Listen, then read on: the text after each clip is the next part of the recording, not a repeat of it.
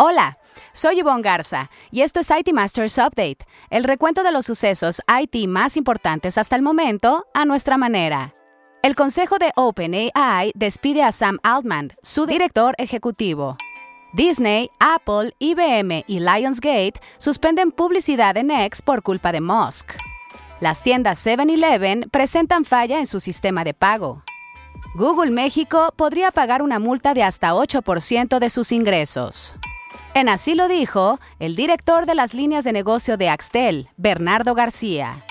Todavía en las nubes, sí para el 2024 se logrará el programa Internet para Todos. AstraZeneca es una de las historias innovadoras. Para el IT Masters Insight tendremos a Jorge Carrillo, CIO de hoteles Royal Holiday y Park Royal and Resorts. El despido del CEO de OpenAI, aunque sorpresivo, no parece ser inédito entre las tecnológicas. En los años 80, en plena revolución del cómputo personal, otro innovador fue corrido de la empresa que fundó. Con sus debidas diferencias, la salida de Sam Altman recuerda a la de Steve Jobs de Apple. El cofundador de OpenAI se convirtió de cierta forma en la personificación del boom de la industria de inteligencia artificial generativa. Pero antes de entrar en materia, revisemos otros temas candentes en el dossier.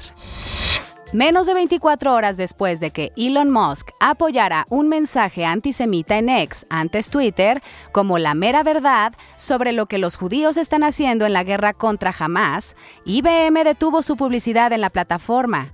Ahora se le ha sumado Disney, así como la compañía de distribución de cine y entretenimiento Lionsgate. Apple, que estimaba invertir 180 millones en X, también suspendió su publicidad, según un reporte de Axios.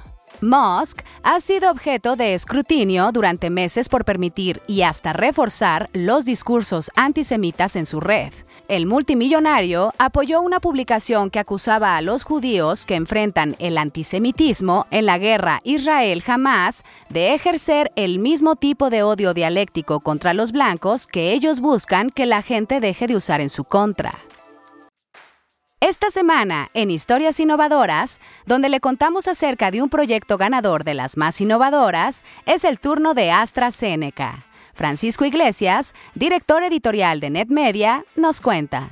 Con el proyecto Machine Learning aplicado a la identificación de riesgo de falla renal, AstraZeneca logró un aumento en el diagnóstico correcto y oportuno de la enfermedad renal crónica o ERC, un impacto en la evaluación de 20.000 pacientes en todo el país y la posibilidad de que un médico canalice con un especialista, descarte un posible diagnóstico o realice más pruebas.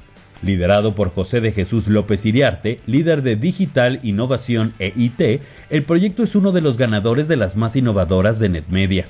Para Machine Learning aplicado a la identificación de riesgo de falla renal, AstraZeneca destinó 1.5 millones de pesos.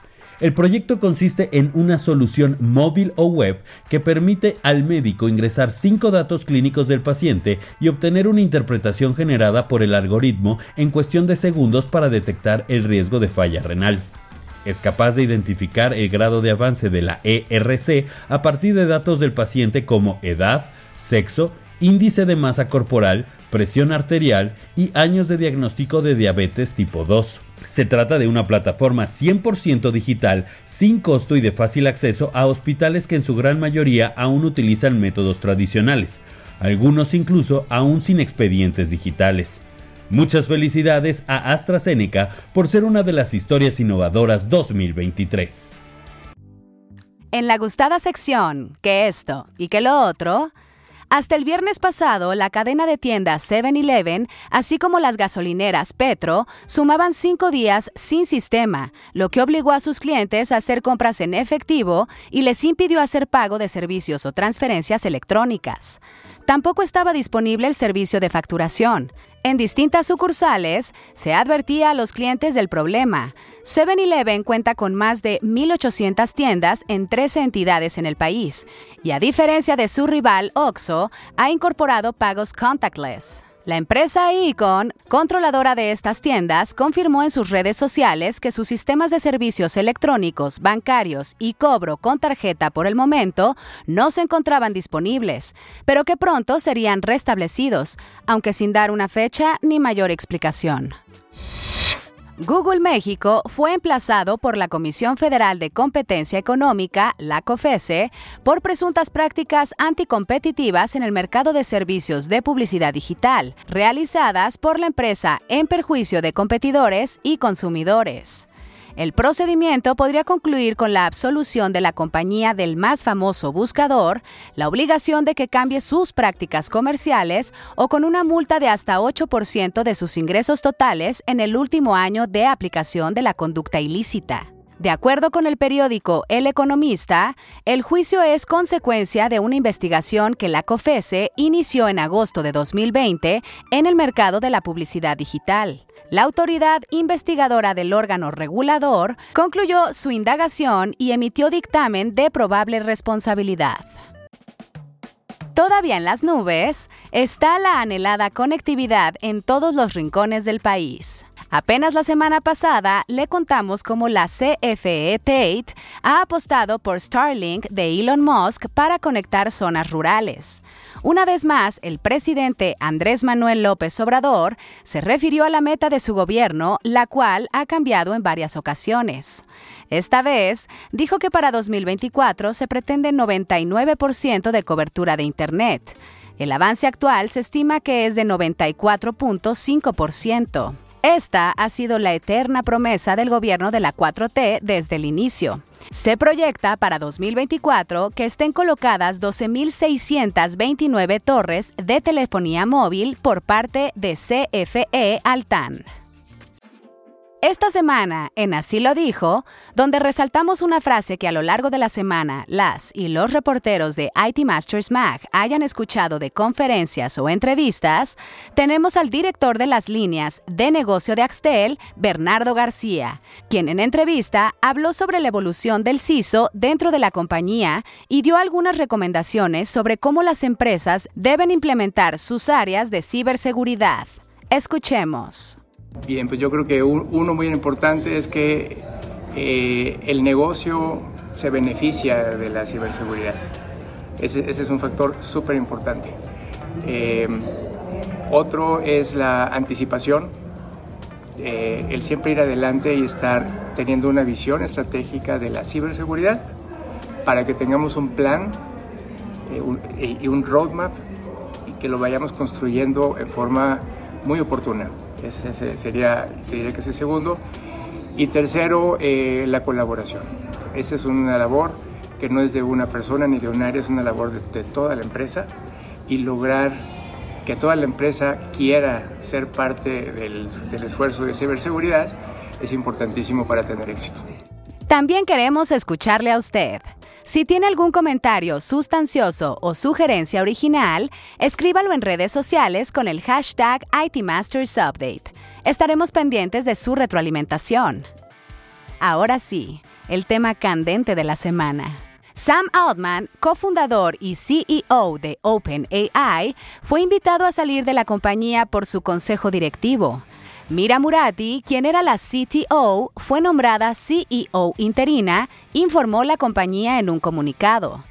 OpenAI dijo que la salida de Altman es consecuencia de una revisión deliberada de procesos hecha por el board, que concluyó que él no era consistentemente sincero en su comunicación con el Consejo, lo que dañó su habilidad para ejecutar sus responsabilidades y agregó que el Consejo ya no tiene confianza en su habilidad para seguir liderando la compañía.